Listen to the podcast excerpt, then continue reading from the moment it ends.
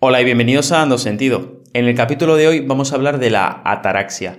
Te voy a explicar este concepto que está presente tanto en filosofías occidentales como el estoicismo o el epicureísmo, como en las orientales, como el budismo. Voy a intentar demostrarte por qué creo que este tipo de serenidad, tranquilidad o ecuanimidad es mucho mejor que aquello que la sociedad nos intenta vender y que etiquetamos como felicidad. No te lo pierdas. Empezamos.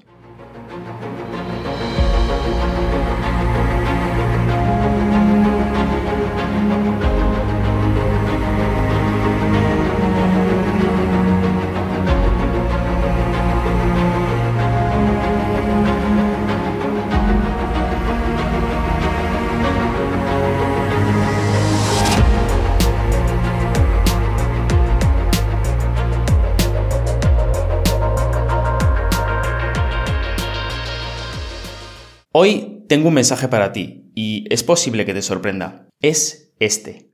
La felicidad no es lo máximo a lo que puedes aspirar en tu vida. Hay algo mejor. Y sí, quizá no te lo creas, pero en el programa de hoy voy a intentar convencerte de que existe algo más duradero, estable y digno. Un objetivo que merece mucho más nuestro tiempo y esfuerzo que la felicidad. Y esto es la ataraxia. Y Ataraxia es una palabra bien bonita, pero si no te gusta, también la puedes llamar serenidad, tranquilidad, imperturbabilidad o ecuanimidad. Realmente no importa cómo te refieras a este concepto. Lo que sí importa es que, en última instancia, todas las tradiciones filosóficas, como el budismo, estoicismo, epicureísmo, escepticismo, están de acuerdo en que este es uno de los mayores bienes que podemos adquirir en nuestro tiempo de vida es un objetivo digno y estable al que dirigir nuestros esfuerzos. Verás, es posible que la sociedad actual te haya convencido de que el objetivo de la vida es lograr la felicidad, que eso es lo único que importa. Y este es el insistente mensaje que nos llega por todas partes. Debemos orientar, por tanto, nuestros esfuerzos a buscar la felicidad, hacerlo por encima de todo el resto de cosas en la vida, porque cuando la logremos, todo estará bien. Y para darnos cuenta de este hecho, solo hay que observar la cantidad de mensajes etiquetados como positivos, motivacionales, que nos llegan desde Instagram, Facebook o YouTube. O también podemos darnos una vuelta por la sección de autoayuda de cualquier librería. Y allí podremos ver los miles de libros que nos prometen obtener la tan ansiada felicidad. En algunos centros comerciales la felicidad tiene hasta su propia sección con caritas sonrientes, tazas, bolígrafos y tarjetitas con mensajes empalagosos. Sin embargo, ¿es la felicidad tan importante?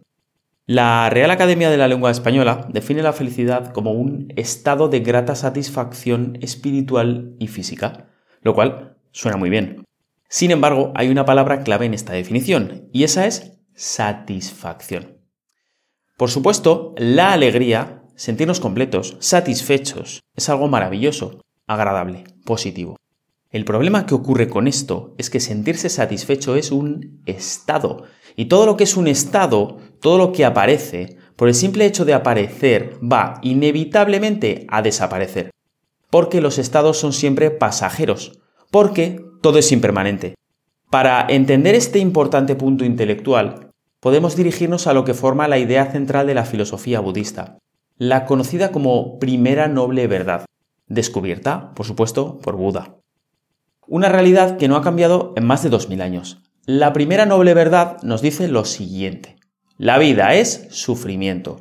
La vida es insatisfacción, que es la traducción más cercana de dukkha, la palabra usada en el lenguaje pali. Es decir, todo en la vida nos deja, en última instancia, insatisfechos. Por supuesto, no todo parece sufrimiento en la vida, también hay buenos momentos. Sin embargo, lo que dice el budismo es que, por el simple hecho de que todo es impermanente, incluso esos buenos momentos en los que parece que todo está bien, que nos sentimos completos, no duran, nunca lo hacen. Y esto es algo que está profundamente enraizado en la propia realidad, algo de lo que no se puede escapar. Porque aunque todo sea perfecto para ti en este momento, absolutamente todos los problemas de tu vida desaparecieran ahora mismo por arte de magia, solo sería cuestión de tiempo para que algo fuera mal, para que algo no te gustara, para que algo tuviera que cambiar. Aunque fuera el simple hecho de que apareciera el hambre o la sed, porque tienes que comer y beber agua para mantenerte vivo. La realidad es que estás atado a un cuerpo físico que se pone enfermo, que es vulnerable, que envejece. No puedes estar en un continuo estado de gracia divina. Es imposible por el hecho de que todo cambia. Mira, esto es algo que se ve simplemente en el hecho de nuestra necesidad de cambiar de postura a cada momento. Si ahora te dijera que escogieras el sillón o la cama más cómoda de tu casa, que te pusieras en tu postura favorita, la más agradable que conoces, con la temperatura perfecta, y te pidiera que no cambiaras esa postura, que no te movieras ni un centímetro durante horas, entonces conocerías lo que es el auténtico dolor, Apuesto lo que quieras a que en cuestión de un breve periodo de tiempo estarías suplicándome por poder mover tu cuerpo y cambiar esa postura que antes te parecía tan cómoda. Por tanto, si ni siquiera podemos mantener el cuerpo quieto sin tener que reajustarlo porque aparece la incomodidad, ¿cómo va a ser en el resto de cosas que hacemos y que nos pasan? Pero, ¿significa esto que tendemos, tenemos que hundirnos en la desesperación? Pues claro que no. Al igual que hay una primera noble verdad que nos dice esto, están también la segunda, tercera y cuarta nobles verdades en el budismo, que nos dicen que el origen del sufrimiento es el deseo, que existe una solución a ese sufrimiento y que el camino para salir de ese sufrimiento es el Dharma. Y es trabajando en este llamado sendero óctuple o Dharma como alcanzamos la serenidad, la paz, la ecuanimidad, todas ellas presentes en la famosa y enigmática sonrisa de Buda. Y ese es tan solo el punto de vista del budismo, porque si lo observamos desde, otras tradiciones filosóficas occidentales como el estoicismo, llegamos al mismo punto. La clave para una vida bien vivida es la llamada ataraxia, la tranquilidad de espíritu.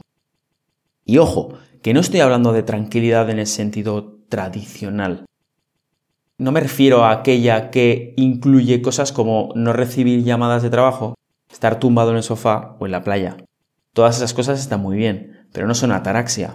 Esas cosas son lo que podríamos llamar tranquilidad negativa, es decir, ausencia de molestias o que te dejen en paz.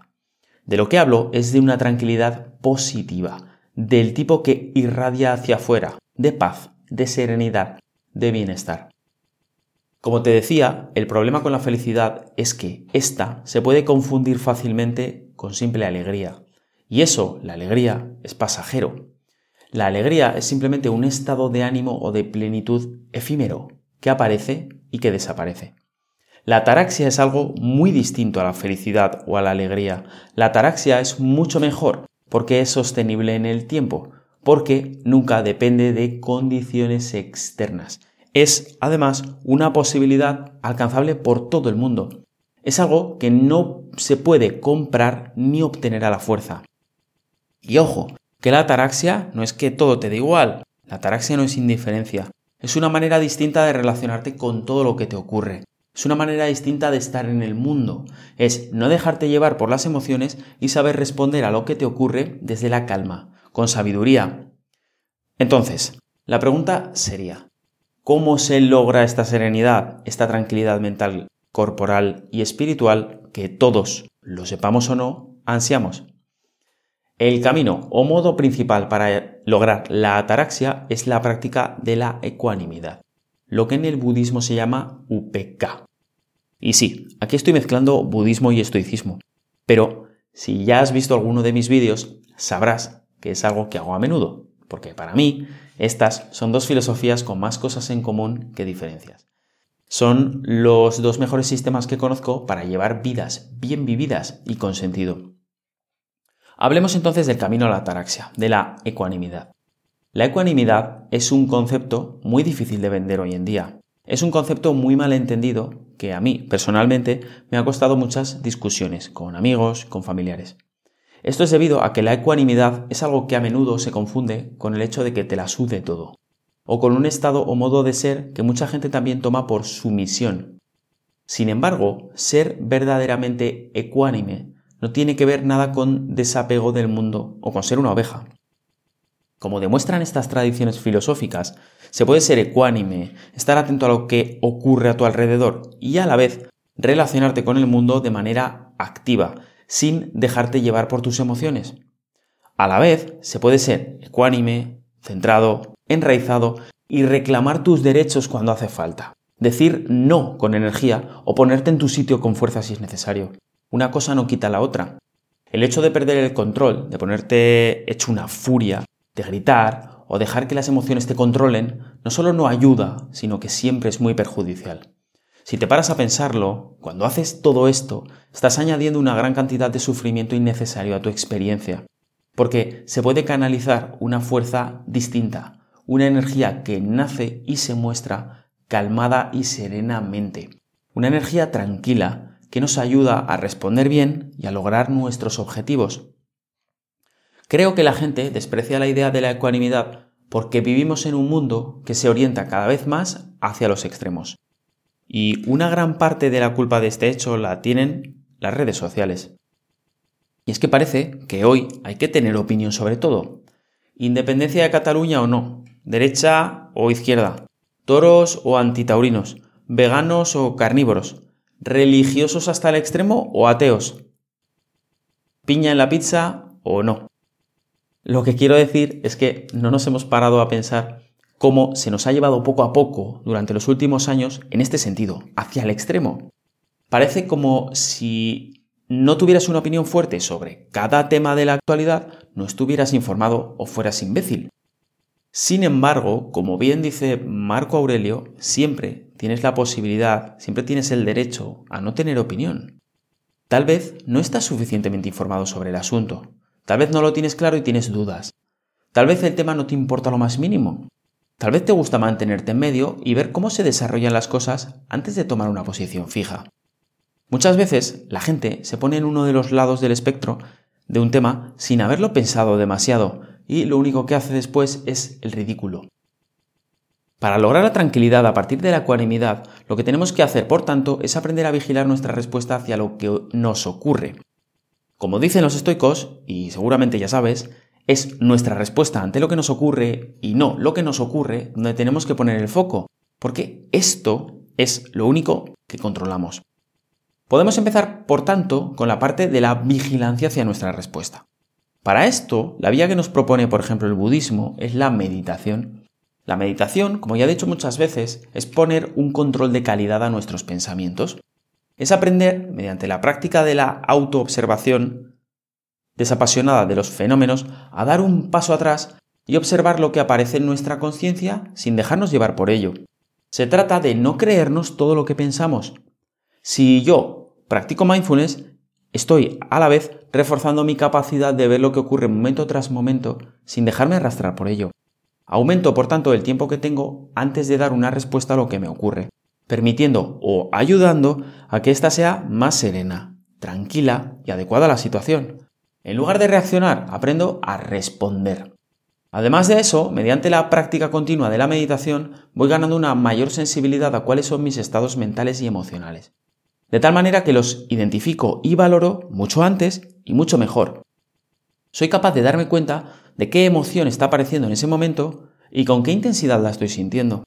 Aprendo a, si no me interesa, dejarla pasar, no ignorándola, sino dejando que se exprese como quiera en mi cuerpo, sintiéndola completamente, como un evento más en el momento presente, que, como todo, es impermanente, porque por el simple hecho de haber aparecido se va a transformar y va a desaparecer. Además, para practicar la ecuanimidad, como complemento a la meditación tipo mindfulness, podríamos incorporar también la práctica estoica de la representación objetiva. Y esto es algo tan sencillo como practicar la separación de los juicios de valor de los hechos. Es ver lo que nos ocurre racionalmente, objetivamente, desapasionadamente, una manera de practicar esto es, por ejemplo, al final del día, hacer una revisión de todo lo que nos ha ocurrido y escribir en un diario los eventos importantes, deteniéndonos y analizando meticulosamente aquellos que tenían una carga emocional fuerte. Se trata entonces de lograr describir lo que nos ha ocurrido sin introducir palabras que indiquen juicios o valoraciones. Escribimos el evento de la manera más plana y racional posible casi como si estuviéramos describiendo algo que le ha ocurrido a otra persona. Esto es algo que, por supuesto, requiere práctica. Poco a poco así vamos reduciendo esa tendencia que tenemos todos a insertar juicios más o menos fuertes sobre lo que nos pasa. Una versión de este ejercicio sería entrar en el llamado debate racional, que es algo sacado de las terapias psicológicas racionales. Ya he hablado de cómo se trabaja el debate racional en un episodio anterior del podcast, así que puedes verlo.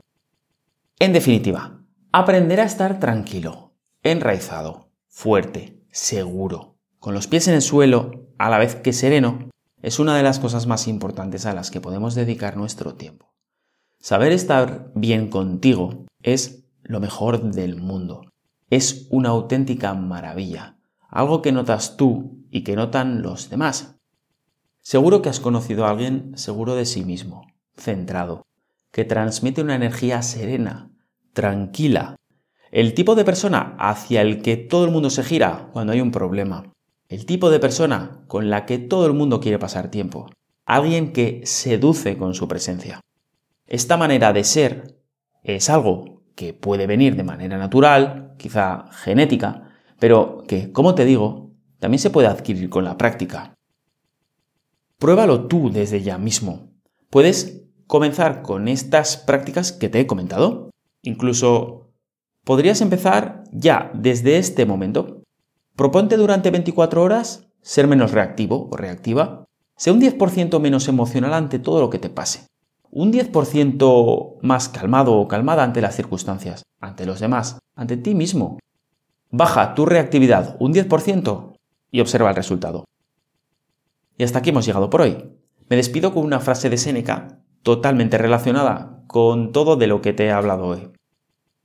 Séneca dice, una vez hemos alejado todas las cosas que nos molestan o que tememos, lo que queda es una tranquilidad ininterrumpida, una felicidad imperturbable y que no cambia, seguida de paz y armonía en el alma, una gentileza mezclada con auténtica grandeza, ya que la ferocidad siempre ha nacido de la debilidad.